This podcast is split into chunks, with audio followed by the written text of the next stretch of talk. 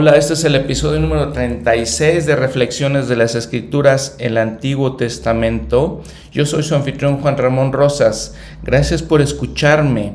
La cantidad de personas que escuchan este podcast eh, sigue aumentando de acuerdo con el sistema que uso para publicar estos episodios.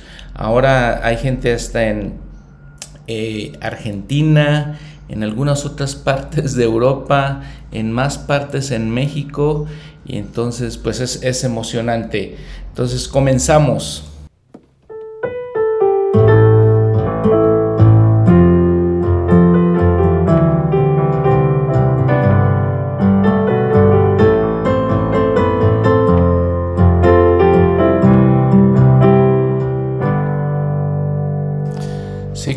Creo que está creciendo este podcast. Eh, me sigue apareciendo alguien en China. No sé si hay alguien en China que hable español, pero aparece aquí en este análisis que, que veo en este sistema que les digo. Más gente en Estados Unidos también. Y pues muchas gracias por todo esto. Muy bien, hoy vamos a hablar del libro de Job. Eh, este hombre que fue probado, más bien que el Señor permitiera que, sea, que fuera probado, eh, de muchas maneras. Y este libro de Job es un tratado realmente eh, para nosotros, un libro especial en el tratado en cuanto a la, a la adversidad. Aprendemos muchas cosas de, de este hombre Job de todas las, cosas que sufrió. Eh, algunas personas, algunos especialistas dicen que no es un libro real. No sabemos, he estado leyendo varias cosas, no sabemos eso. Lo importante es que tiene muchas lecciones para nosotros y lo importante es que las lecciones que vienen parecen ser muy válidas. Entonces, eh, es, especial este libro. Vean que inclusive el autor, escritor Víctor Hugo, que escribió Los Miserables, lo, considera un libro muy especial. Dice, y, abro la cita, el libro de Job es tal vez la mayor obra de arte producida por la mente del hombre. Eh, otro, otro escritor, eh, Thomas Carlyle, dice, aparte de todas las teorías respecto a él, yo considero este libro una de las obras más grandes que se han escrito. Es la primera y más antigua pregunta que se ha hecho el hombre. ¿Cuál es mi destino y mi relación con Dios aquí en la tierra? Creo que no hay nada escrito que sea de igual mérito literario. Cierro la cita. Otro estudioso del Antiguo Testamento dijo, el libro de Job es la obra más genial en el Antiguo Testamento y una de las obras maestras de arte del mundo. Cierro la cita. Eh, entonces, así lo consideran este, libro. Eh, habla de la adversidad de este hombre y de todo lo especial que es cuando un hombre es justo y digno y cómo él enfrenta esta adversidad. Otro de los puntos importantes que tiene este libro es que nos habla de por qué los hombres justos, por qué las personas buenas tienen que sufrir. Es un tema que el presidente Kimball en La fe precede el milagro menciona. Él dice, por ejemplo, abro una cita, al parecer en los periódicos locales los grandes titulares 43 personas mueren en accidente aéreo, ningún sobreviviente en la tragedia de la montaña. millares de voces se unieron a coro para exclamar, ¿cómo es posible que Dios haya permitido que algo tan terrible como esto sucediera? Mueren seis personas en choque automovilístico al no obedecer uno de los vehículos la señal del semáforo. ¿Por qué no impidió Dios que sucediera esto? ¿Por qué tenía que morir de cáncer la joven madre, dejando así huérfanos a sus ocho hijos? ¿Por qué no pudo sanar el Señor? Niño muere ahogado, otro atropellado. ¿Por qué? En otro lugar se encontró tirado en el suelo un hombre que había muerto de un repentino, repentino, ataque al corazón, el cual le había sobrevenido al ir subiendo unas escaleras. Su inconsolable esposa, llorando de agonía, se preguntaba, ¿por qué? ¿Por qué me hizo esto a mí el Señor? ¿Es que no pudo pensar en mis tres hijos pequeños que todavía necesitan un padre? Un joven muchacho murió cuando se encontraba sirviendo una misión regular. Ante esto, la gente se pregunta en son de crítica, ¿cómo es posible que el Señor no protegiera a este jovencito mientras realizaba la obra proselitista? Cierro la cita del presidente Kimball. Y entonces esas son las preguntas que nos hacemos, ¿por qué los hombres justos sufren? ¿Por qué todos en general tenemos que sufrir en esta vida? El presidente Kimball responde estas preguntas. Abro la cita. Responded vosotros estas preguntas si os es posible. Yo no puedo daros la respuesta, pues aun cuando sé que Dios obra grandemente en nuestras vidas, no puedo decir hasta qué punto Él causa que sucedan algunas cosas o permite que pasen otras. Cualquiera que sea la verdadera respuesta, yo sí puedo daros otra de la cual estoy totalmente seguro. ¿Pudo haber evitado el Señor que sucedieran estas tragedias? Yo os contesto que sí. El Señor es omnipotente y posee todo el poder para controlar nuestras vidas, librarnos del dolor, prevenir los accidentes, manejar los aviones y los automóviles, alimentarnos, protegernos, ahorrarnos el esfuerzo del trabajo y los sacrificios, librarnos de las enfermedades y aún de la muerte. Todo esto si Él lo quiere, pero no lo hará. Y entonces eh, les digo, este libro de Job habla de todos estos sufrimientos que este hombre, siendo un hombre justo, pasó.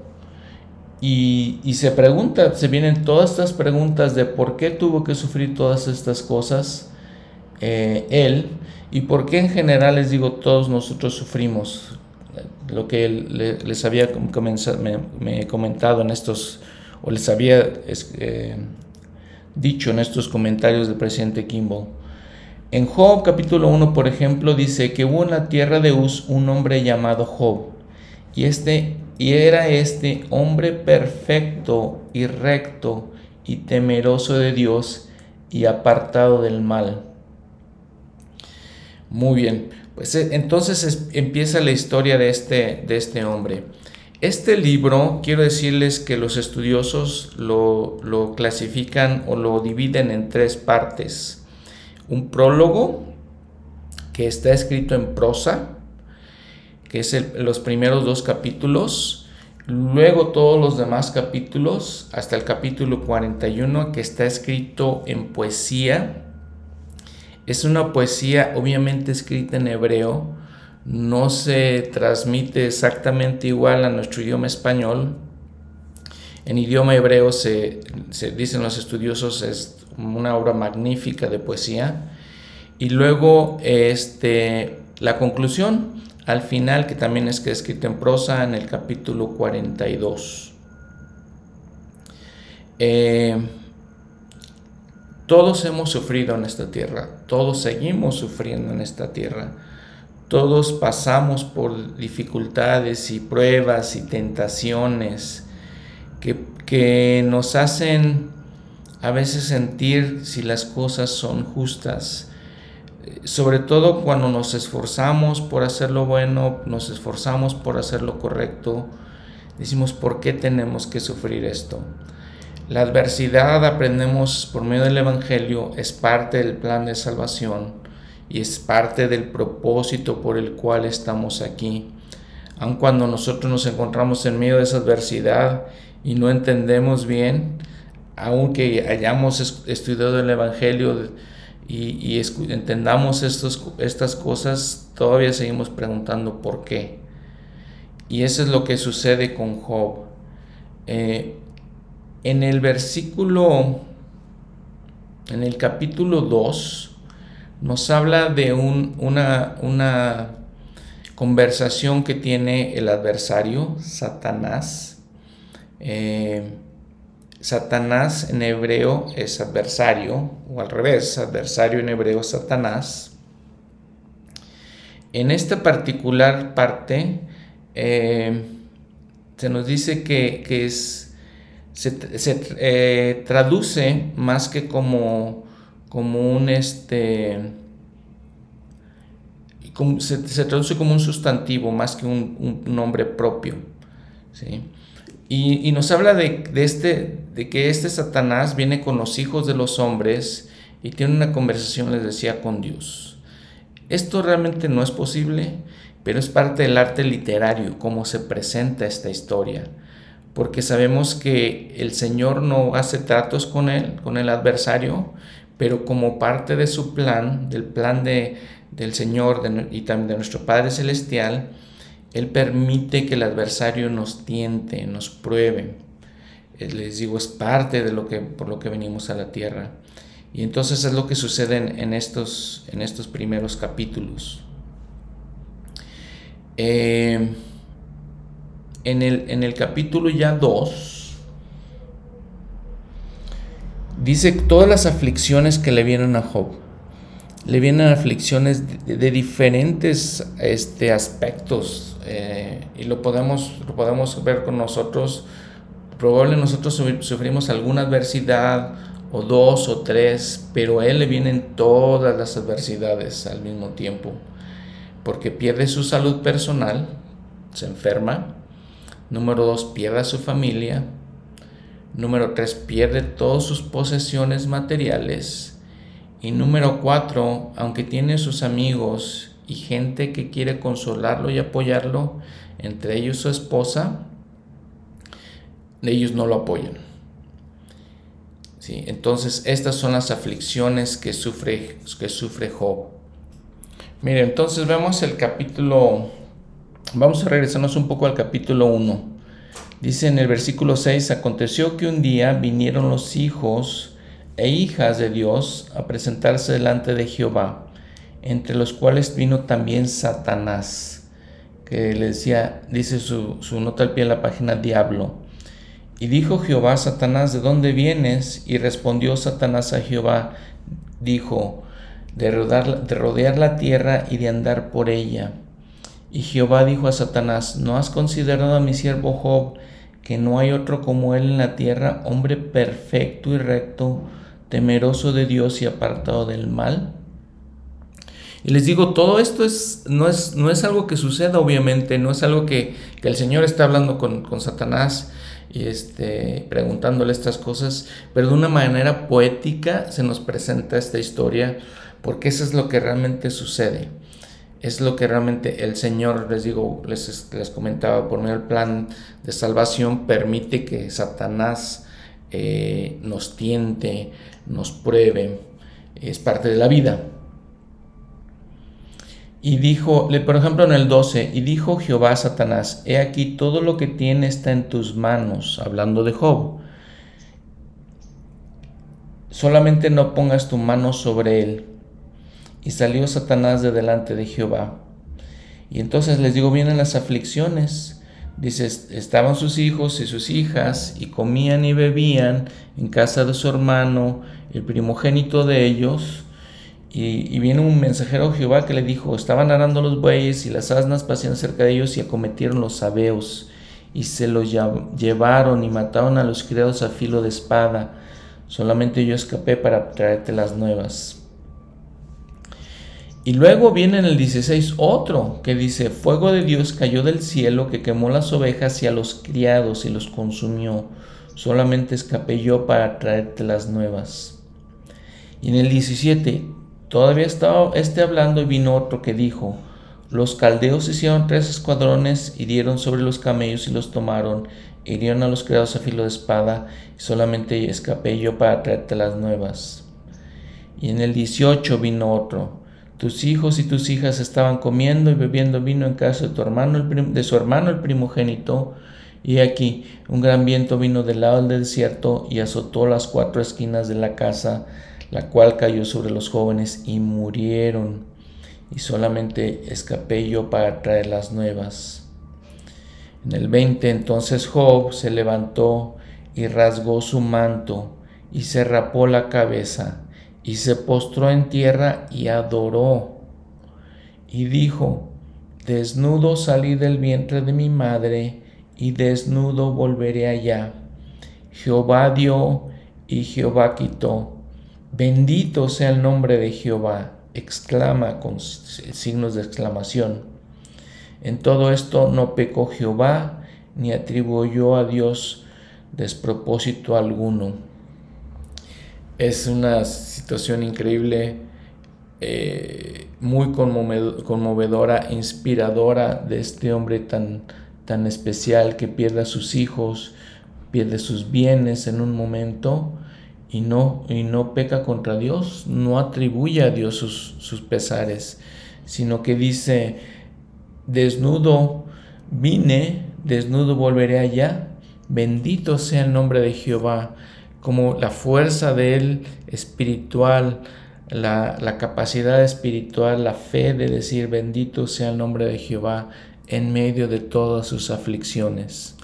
En el capítulo 2 nuevamente se continúa este relato de que Satanás dice en el versículo 1, vinieron los hijos de Dios para presentarse delante de Jehová y Satanás vino también entre ellos para presentarse delante de Jehová. Y nuevamente el Señor le pregunta, ¿de dónde vienes? Vengo de la tierra, de rodear la tierra y andar por ella. El Señor le dice, ¿has considerado a mi siervo, a mi siervo Job?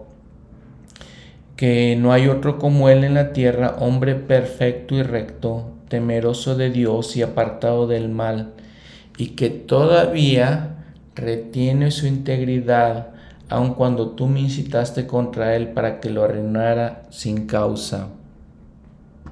Y aquí debemos entender que esta doctrina, les digo, es una manera poética en la que está, está esto escrito. Esta doctrina es que en ninguna manera el Señor nos causa que tengamos problemas, nos causa que tengamos pruebas. Lo que les he estado diciendo, Él permite que estas pruebas sucedan porque son parte de la vida, son parte del propósito de la vida. Y aquí lo que es inspirador es que el Señor se refiere a Job como que es un hombre íntegro, es un hombre perfecto y recto, y aun cuando sufre toda esta adversidad, mantiene su integridad. Y Satanás le dice, bueno, pero la situación es que, pues sí, él sí lo puede, sí lo puede soportar todo esto, porque pues todavía está sano, todavía está bien. Y le dijo, Jehová dice en el versículo 6, Jehová dijo a Satanás, he aquí, él está en tus manos, pero guarda su vida. Salió Satanás delante de Jehová e hirió a Job con una sarna maligna desde la planta de su pie hasta la coronilla de su cabeza. Su nota al pie de la página es de furúnculos, es la sarna. No sabemos exactamente qué es, pero, pero eso es lo que nos menciona. Dice, cuando vienen sus amigos, al final de este capítulo, viene el versículo 11, que vienen tres amigos de Job, Elifaz, Bildad y Sofar, oyeron todo el mal que le estaba sucediendo a, Job y vinieron para consolarle, para condolecerse de él. Cuando llegaron esto, estos, dice que algo, algo eh, trágico es que no lo reconocieron y lloraron a gritos y cada uno de ellos se rasgó su manto. Se sentaron con él en tierra durante siete días y siete noches y ninguno le hablaba palabra porque veían que su dolor era muy grande. Todo esto es lo que le sucede a Job. Les digo, no sabemos qué tipo de enfermedad tenía. ¿sí? E, eso, es, lo que menciona Furúnculos. Luego en el capítulo 7, versículo 5 dice, mi carne está vestida de gusanos y de costras de polvo, mi piel se agrieta y supura en el versículo 14 dice, entonces me asustas con sueños y me aterras con visiones. Tenía pesadillas. En, el, en el capítulo 17, versículo 7, dice que había perdido el peso. Mis ojos se oscurecieron por el sufrimiento y todas las partes de mi cuerpo son como sombra. tenía todas estas dificultades. En el capítulo 19, por ejemplo, dice versículo 20, y mi piel y mi carne se han pegado a mis huesos, y he escapado con solo la piel de mis dientes.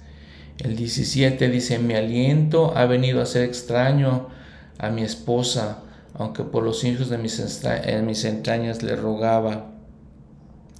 En el, capítulo 30 dice que tenía fiebres, eh, también dice que su, piel se había convertido en oscura y tenía este dolor constante. Todas esas eran sus aflicciones de salud. Eh, y en todo esto les digo lo impresionante, lo, inspirador y la, gran reflexión para nosotros es cómo retuvo él su integridad. Eh, especial hombre este Job.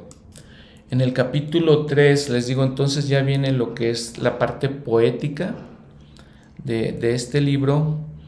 Él nunca se queja contra Dios, él de alguna manera en sus angustias exclama en el versículo capítulo 3 versículo 3 perezca el día en que yo nací y la noche en que se dijo un varón ha sido concebido. Dice el, el encabezado Job maldice las circunstancias de su nacimiento.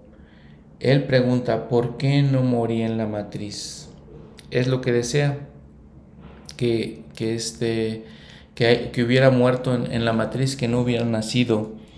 Por ejemplo, en Doctrina y Convenios 122, 7, el Señor le dice a José Smith, cuando José Smith se encuentra también en, ese punto en, el que no encuentra ninguna esperanza, en el cual su fe tal vez se debilita de José Smith, eh, lo podemos comparar en ese versículo 7, les digo, de, de Doctrina y Convenios 122, con lo que estaba sufriendo Job. Job. Eh, en el versículo 20, Job 3:20, dice, ¿por qué se da luz al que sufre y vida a los, que, los de ánimo amargado? Es a veces lo que todos, todos nos preguntamos. Este tipo de preguntas siempre nos hacemos. Muy bien. Eh, después vean lo que pasa con sus, con sus, con sus amigos, que que tal vez ustedes lo han sentido, yo, yo sí lo he sentido, que cuando viene alguien que, en realidad quisieras que te viniera a consolar, eh, lo que te dice no es mucho consuelo. Le dice Elifaz, vean su encabezado, capítulo 4. Elifaz reprende a Job, haciéndole preguntas tales como, ¿son destruidos los rectos? ¿Será el hombre más puro que el que lo creó? Entonces lo que le hace decir Elifaz es que sí, por tus pecados estás sufriendo. Y es algo muy común de los seres humanos. Es algo a veces muy común que hacemos en la iglesia. Inmediatamente vemos a alguien que está sufriendo, inmediatamente nuestra mente es, está sufriendo porque no es justo, está sufriendo porque no está cumpliendo. Y es algo muy lamentable, muy eh, negativo que hacemos los hombres justos, las mujeres justas también sufren. Todos sufrimos. Y lo que he estado repitiendo en este, en este episodio constantemente es que el sufrimiento es parte de, la prueba. El sufrimiento es parte de, estar en esta tierra. Vean lo que le dice en Doctrina y Convenio 122.8 el, el Señor a José Smith. El Hijo del Hombre ha descendido debajo de todo ello ¿Eres tú mayor que Él? Él descendió debajo de todas estas cosas que nosotros sufrimos siendo perfecto. Y aquí se habla de, Job, que no era tan perfecto obviamente como Jesucristo, pero se habla de Job como un hombre íntegro, como un hombre, un hombre temeroso de Dios. Y sin embargo sufría estas cosas. Y su amigo Elifaz le dice, sí, pues todas estas cosas te pasan por eso. Ojalá que nunca seamos así Ojalá que nunca pensemos que la gente sufre pues porque eh, eh, son pecadores o porque no cumplen los mandamientos. No es cierto. Esa, esa mentalidad, esas ideas son falsas y no van acorde con el, con el plan de salvación realmente ni con este, el Evangelio de Jesucristo. En el capítulo 5 le sigue diciendo Elifaz, le aconseja a Job, el hombre nace para aflicción, buscad a Dios, bienaventurado es el hombre a quien Dios corrige. Como que cambia el, tema de, conversación, cambia el, tono del, discurso que, da Elifaz y, le dice estas cosas. Que en el versículo 7, así el hombre nace para la aflicción, adversidad. Sí, lo que les digo, es parte del plan de salvación que, que suframos estas cosas. Ciertamente yo buscaría a Dios y le encomendaría mi causa. Él hace cosas grandes, inescrutables y maravillas sin número. Él da lluvia sobre la faz de la tierra, envía las aguas sobre los campos y Él pone en alto a los humildes y da seguridad a los enlutados. Él hace todas esas cosas. Entonces Elifaz le dice a Job, recuerda esas cosas. Recuerda que, busque, busques a Dios, que encomiendes tu causa a Dios. ¿Cuántas veces ustedes y yo sufrimos? ¿Qué hacemos en esos sufrimientos? ¿Encomendamos nuestra causa a Dios? aceptamos, mantenemos, mantenemos nuestra integridad, aceptamos cuando tal vez el Señor nos está corrigiendo. En el versículo 17, he aquí, bienaventurado es el hombre a quien Dios corrige. Por tanto, no menosprecies la corrección del Todopoderoso. Entonces, en el libro de Mormón dice, bienaventurados los que toman a bien los castigos del Señor que reciben los castigos del Señor, porque realmente esa es una manera de demostrarnos el Señor que nos ama, porque sufrimos consecuencias de las cosas, sufrimos consecuencias de estar en este mundo caído, y, es una, manera en la que el Señor tiene nos demuestra la confianza de que podemos, de que podemos salir adelante a pesar de la adversidad que enfrentemos. Entonces aquí lo que dice Elifaz, bienaventurado es el hombre a quien Dios corrige. Por tanto, no menosprecies la corrección del Todopoderoso, porque Él lastima, pero Él venda. Él hiere, pero sus manos curan. Qué, hermosa escritura. El, Señor es el, el, médico que nos cura a pesar de cualquier aflicción que, que tengamos de cualquier situación difícil que estemos enfrentando. Y algo que sirve de consuelo para, para ustedes y para mí, cuando estamos en medio de estas adversidades, versículo 19, de seis tribulaciones te librará y en la séptima no te tocará el mal. En el hambre te rescatará de la muerte y en la guerra de las manos de la espada. Del azote de la lengua serás protegido y no temerás la destrucción cuando venga de la destrucción y del hambre te reirás y no temerás a las fieras del campo. En lo que le está diciendo Elifaz es que Él nos libra, el Señor nos libra de todas esas situaciones. Y una reflexión para ustedes y para mí es cómo nos ha librado, cómo nos ha protegido el Señor de las aflicciones en, situaciones que a veces ni sabemos cómo, pero vienen, vienen las, las protecciones del Señor vienen los milagros de Dios que, en los que, nos, que nos cuida y nos, nos ayuda. Les comento una, una cuestión muy personal que, sucede con mi madre. Mi madre, siendo es una mujer muy independiente, le gusta vivir sola, y, pero el problema que tiene es que tiene ochenta y tantos años de edad ya y su, tiene muy poca vista, no ve prácticamente nada y sin embargo quiere vivir independiente y sin embargo confía en Dios, en que Dios la protege. Para mí un gran milagro de cómo la protege a ella y algo que se, les digo se puede aplicar a cada uno de ustedes también, de cómo nos protege. El milagro es que ella está ahí.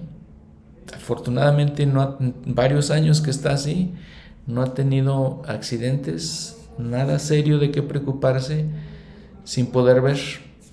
E inclusive ayuda a su propio hermano, se hace cargo de él, se hace cargo de la casa. Y así lo quiere ella porque es una mujer independiente. Entonces son los milagros que el Señor, la manera en que el Señor nos libra de toda la adversidad que enfrentamos, de todos los problemas. Y, les, les les eh, invito pensar en las cosas milagrosas que pasan en la vida de ustedes o que han, que han pasado en la vida de ustedes y cómo el Señor nos, nos bendice, cómo el Señor los bendice a ustedes, cómo los ha librado de los problemas y dificultades. Es la reflexión y es el tema más importante de este episodio en especial. Y en otra situación trágica de esto, o una extensión de esto, sus otros amigos vienen contra él y este, no, no le dan soporte, sino que lo critican. Y les digo, tal vez ustedes han sentido lo mismo. Les digo, yo lo, yo lo he sentido eh, de cuando no recibimos ese apoyo. aún, mis, aún la esposa misma de Job se queja contra él y le dice que, que, muera, que se muera más bien, que maldiga a Dios y se muera. En el capítulo 19, Job, por ejemplo, dice a todos sus amigos, dice, ¿hasta cuándo me angustiaréis, mi, angustiaréis mi alma y me moleréis con palabras? Versículo 2. Ya me habéis vituperado diez veces, ¿no os avergonzáis de injuriarme? Aunque en verdad yo haya errado, conmigo queda mi error. Mas si en verdad vosotros os engrandecéis contra mí y contra mí alegáis mi oprobio, sabed ahora que Dios me ha derribado y me ha envuelto en su red.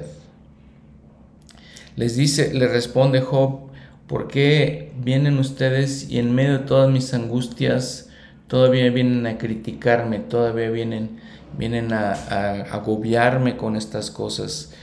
Qué, qué mal, les decía hace, hace un momento, qué mal ser ese tipo de amigos, ser ese tipo de familiares que en lugar de apoyar, en lugar de sufrir, de sufrir, sentir empatía como por los demás, sentir compasión. ¿Qué es la compasión? Que nos sentimos igual que, que la persona que está sufriendo. Qué, qué mal ser así, que, que en lugar de hacer eso, critiquemos y digamos, es que es por tu culpa, por eso.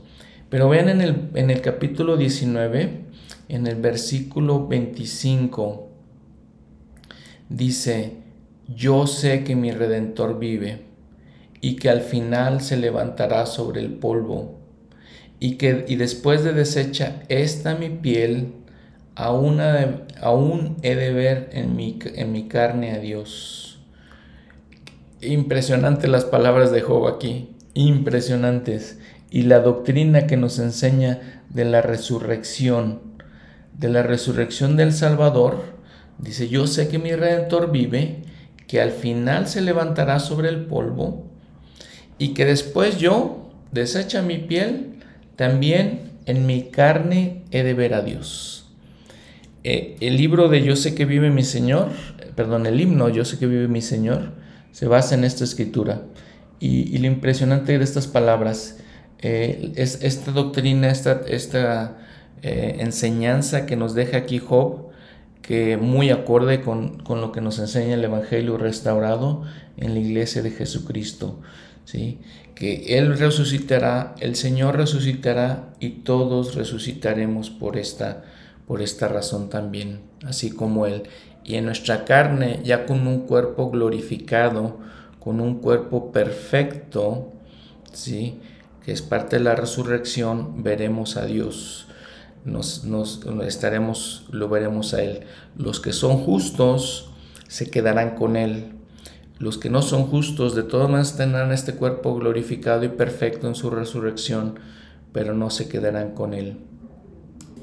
El presidente David O'Mackey dijo, que ha pensado que el propósito del libro de Job es recalcar el hecho de que el testimonio del Espíritu, vean el testimonio de Job, o sea, el testimonio del Evangelio está más allá del poder de la tentación de Satanás o de cualquier influencia física.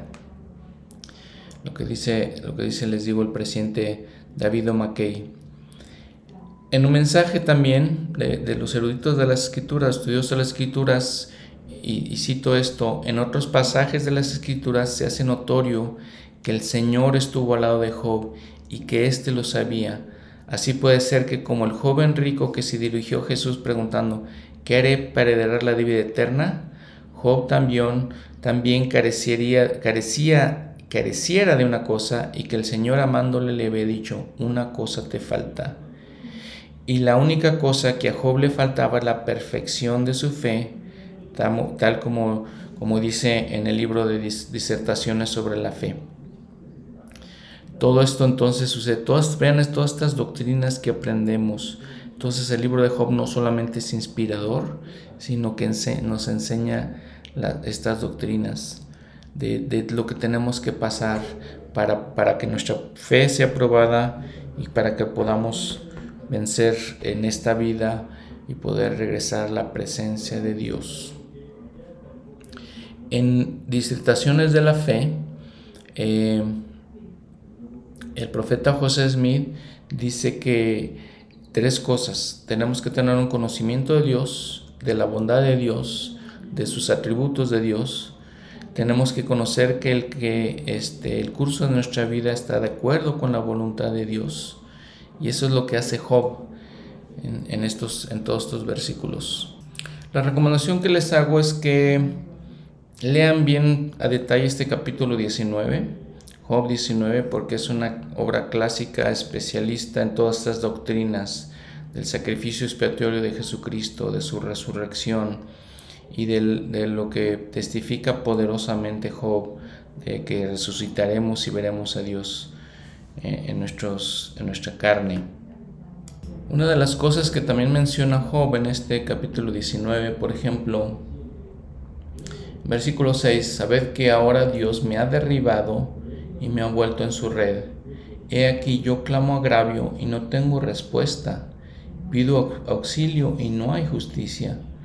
Cerca de mi, vallada, cerco de vallado mi camino y no pasaré. Me ha despojado de mi gloria el Señor y ha quitado la corona de mi, mis cabezas. Me arruino por todos lados y perezco y arranco, ha arrancado mi esperanza como un árbol. Él, el Señor, ha alejado de mí a mis hermanos y mis conocidos se han apartado completamente de mí. Mis parientes me han fallado, mis conocidos se han olvidado de mí. Los moradores de mi casa y mis criadas me tienen por extraño, forastero soy yo ante sus ojos. Les digo muy parecido a lo que, lo que el profeta José Smith estaba, estaba sufriendo, en que en Doctrina y Convenios 122 dice, ¿dónde está el pabellón de tus, de, tu, este, en 121, perdón, eh, oh Dios, ¿en dónde estás? ¿Y dónde está el pabellón que cubre tu morada oculta? ¿Hasta cuándo se detendrá tu mano y tu ojo? Si tu ojo puro contemplará desde los cielos eternos los agravios de tu pueblo y de tus siervos, y penetrarán sus lamentos en tus oídos. Vean el versículo 9. Tus amigos te sostienen y te saludarán de nuevo con corazones fervientes y manos amistosas. No eres aún como Job, le dice al, profeta José Smith.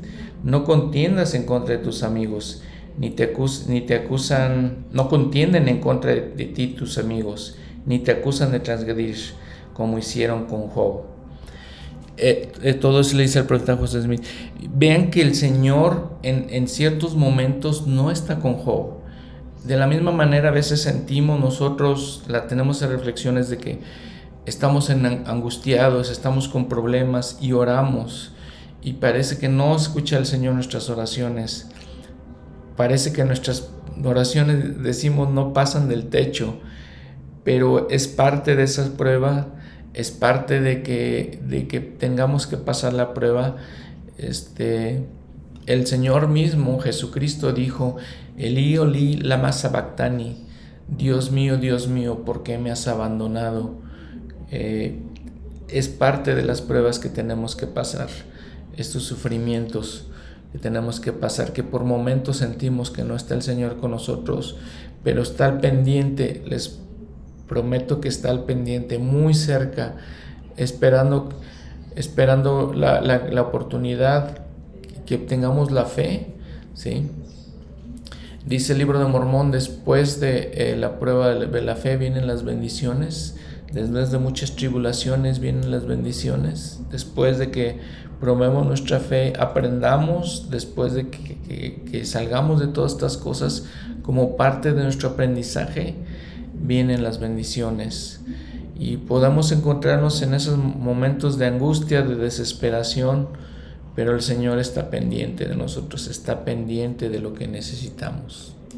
Vean en este comentario, en el horno ardiente, Job había mostrado no solamente al adversario, sino a sí mismo que el conocimiento correcto acerca de Dios y una relación correcta con Él eran de más valor que cualquier otra cosa que hubiera obtenido en la vida, incluyendo una vida larga, posteridad, amigos, seres queridos, riqueza y salud.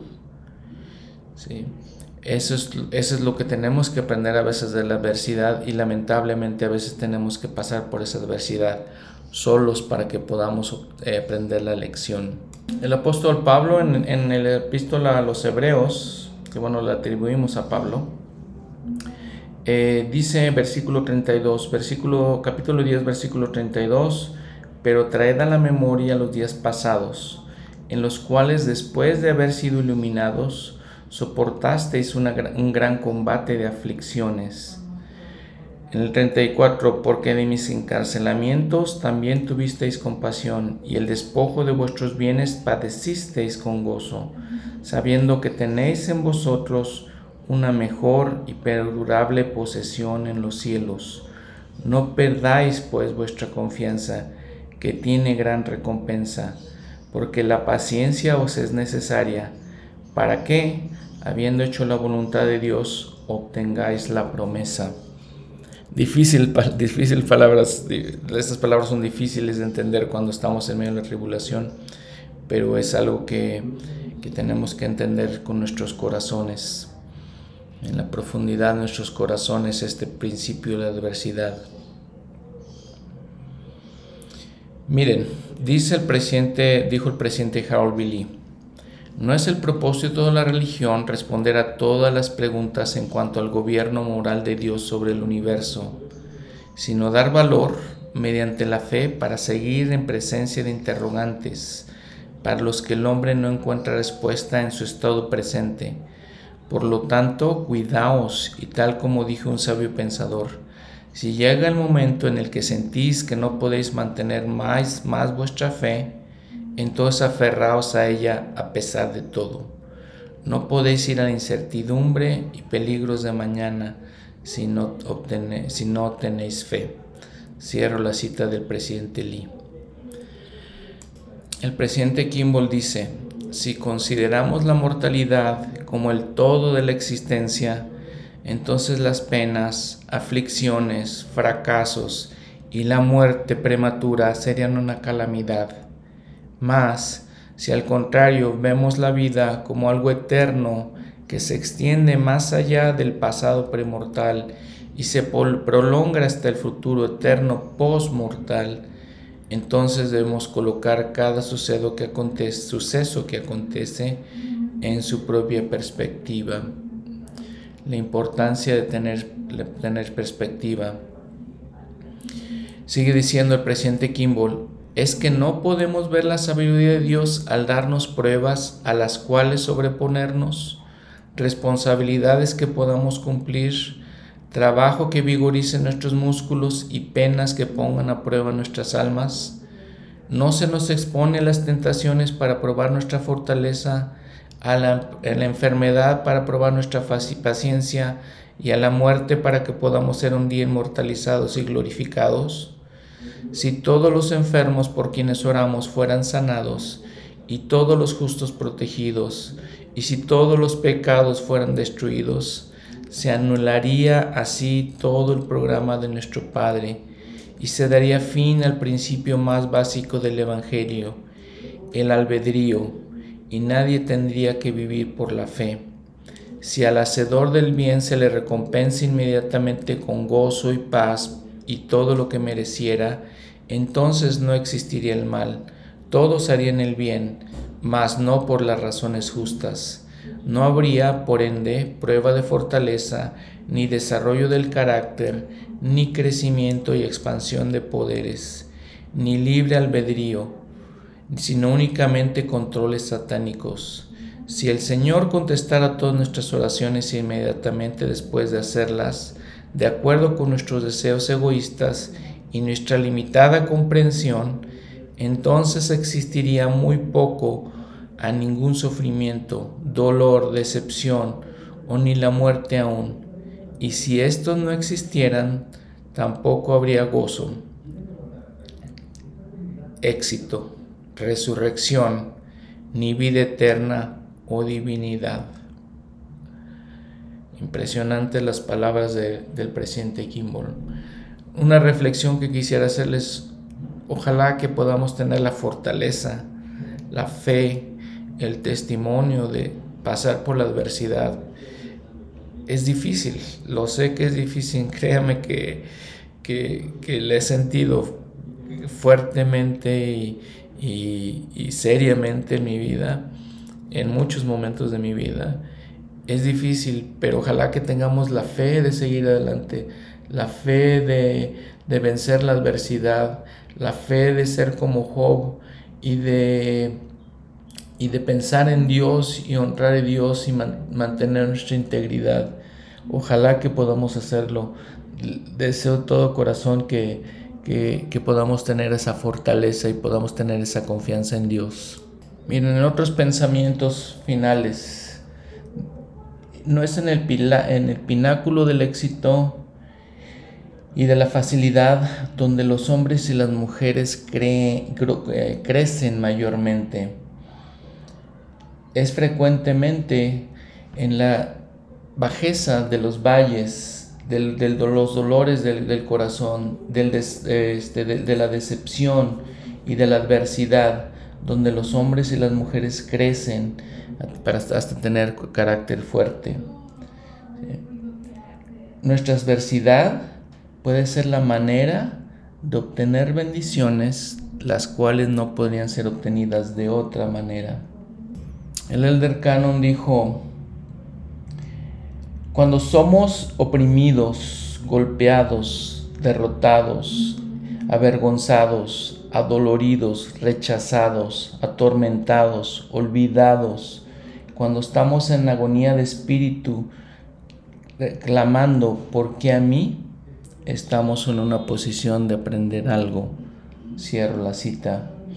Y todo esto es a similitud de Jesucristo. Cada una de estas cosas, de estos infortunios que recibimos que, o por los que pasamos, se pueden tornar eh, para nuestro beneficio y nuestra bendición, de tal manera que nos haga más fuertes, más valientes, más como Dios. Les comento todas estas cosas y ojalá que podamos tener la fuerza de seguir adelante en, medio de tantas, tanta aflicción y tanta persecución y tantos eh, em, como las, las, que enfrentamos en estos tiempos. Que podamos leer Job, que podamos entender todos estos principios y nos, nos dé la fortaleza y que podamos sentir el Espíritu de Dios que nos fortalece, nos edifica, nos ilumina, nos da las, eh, la fortaleza de carácter que necesitamos para pasar la adversidad. Y que en un principio que enseña muy, muy bien el Elder Maxwell, que enseñaba muy bien el Elder Maxwell, que pasemos por toda esta adversidad soportándolo bien, que sin quejarnos, sin, sin eh, culpar a Dios, sino que nos arropemos en Él, eh, tengamos la fe en Él de que Él nos va a ayudar, aun cuando parece que, que no hay solución a nuestros problemas. Bueno, y entonces en el capítulo 42, que les decía al principio, es otra vez escrito en prosa, em, eh, Job le dice al Señor, en el versículo 2, yo sé que todo lo puedes y que no hay pensamiento que se esconda de ti. Y en el versículo 10 dice, y quitó Jehová la aflicción de Job cuando éste hubo orado por sus amigos y aumentó al doble todas las cosas que habían sido de Job. Y vinieron todos sus hermanos y hermanas, todos los que le habían conocido, comieron con él pan en su casa y se condolieron de él y le consolaron de todo aquel mal que Jehová había traído sobre él. y cada uno de ellos le dio una pieza de plata y un zarcillo de oro. Y bendijo Jehová los postreros días de Job más que los primeros. Y dice toda la cantidad de ovejas y bueyes y asnos que tuvo. Dice, tuvo siete hijos y tres hijas, porque recuerdan que habían muerto sus hijos. Y dice en el versículo 15, 15, y no había mujeres tan hermosas como las hijas de Job en toda la tierra. Y después de esto, Vivió Job 140 años y vio a sus hijos y a los hijos de sus hijos hasta la cuarta generación. Y murió Job anciano y lleno de días. Aquí cabe mencionar que, bueno, no todos nosotros recibimos la recompensa como Job en esta tierra. No todos nosotros recibimos descanso de nuestras aflicciones en esta tierra. Eh, son cosas a veces preparadas para un mundo futuro, pero lo que es muy cierto es que aquellos que sufren y que pasan por estas aflicciones y lo soportan bien, serán bendecidos en el postrer día. En una conclusión, en este libro de el Antiguo Testamento, versículo por versículo, dice, no podemos, Posiblemente no podemos entender todas las experiencias de esta vida, no entendemos todo lo que pasa en esta vida. El Señor nunca intentó que las entendiéramos que mientras estamos en la mortalidad. Es nuestra respuesta a la tragedia y al sufrimiento lo que incrementa o limita nuestra sabiduría y entendimiento. La, la verdadera grandeza puede ser mejor medida en que también respondemos a los eventos en nuestra vida que parecen injustos, que parecen irrazonables y que no los merecemos. ¿Cómo se sentía Job con respecto a su posición ah, con Dios? Se sintió confundido, como muchas veces lo sentimos nosotros. Intentó explicar lo que no era explicable él guardaba los mandamientos y, no podía entender por qué el Señor no le había dado respuestas inmediatas. Eh, en discurso sobre, y cierro la cita, perdón, entonces es importante entender que el Señor dice, dice este comentario, no no preparó esta vida para que entendiéramos todas las cosas. No está esta vida, no, no entendemos todos los sufrimientos que tenemos, los sufrimientos de otras personas. No entendemos los sufrimientos de la gente buena. Pero podemos entender algunas cosas. El presidente Brigham Young dijo esto. Todos los seres inteligentes que son coronados con coronas de gloria, inmortalidad y vidas eternas deben pasar por cada prueba que ha sido señalada para los seres inteligentes que deben pasar, para que sí puedan obtener la gloria y la exaltación.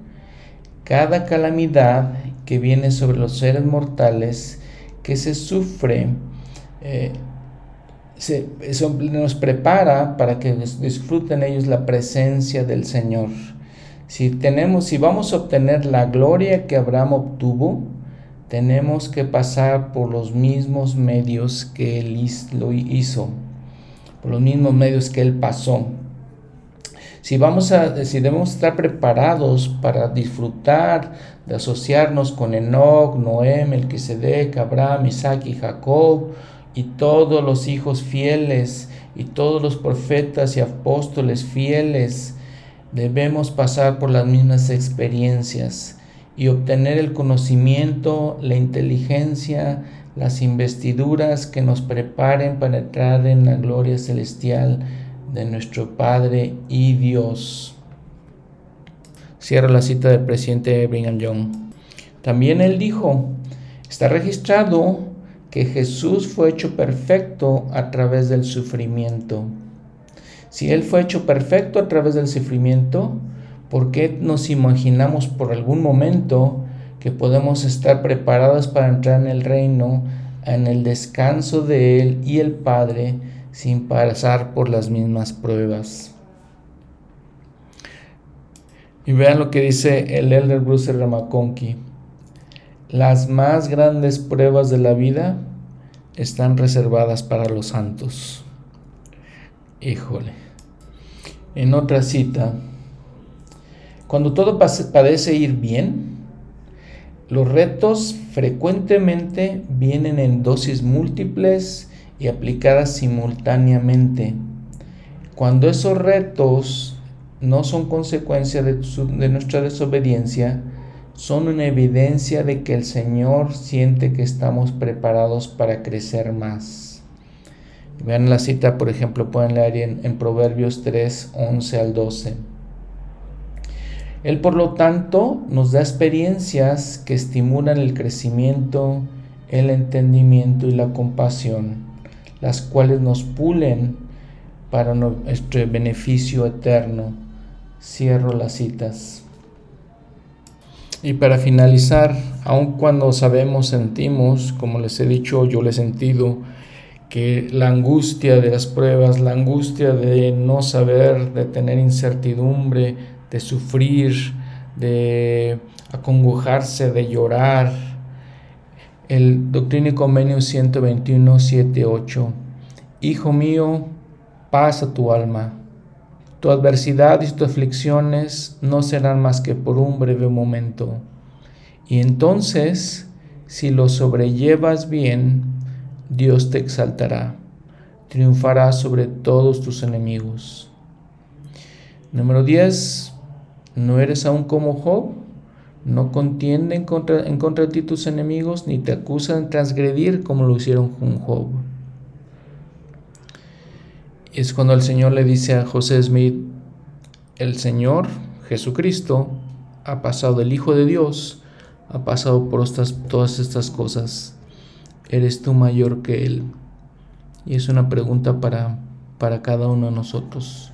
No somos mayores que Jesucristo Deseo de todo corazón que ustedes y yo tengamos la fortaleza, pidamos a Dios la fortaleza, nos acerquemos a Él pidiendo la fortaleza y el consuelo para sobrellevar bien todas nuestras aflicciones. Que tengan una buena semana. Hasta pronto.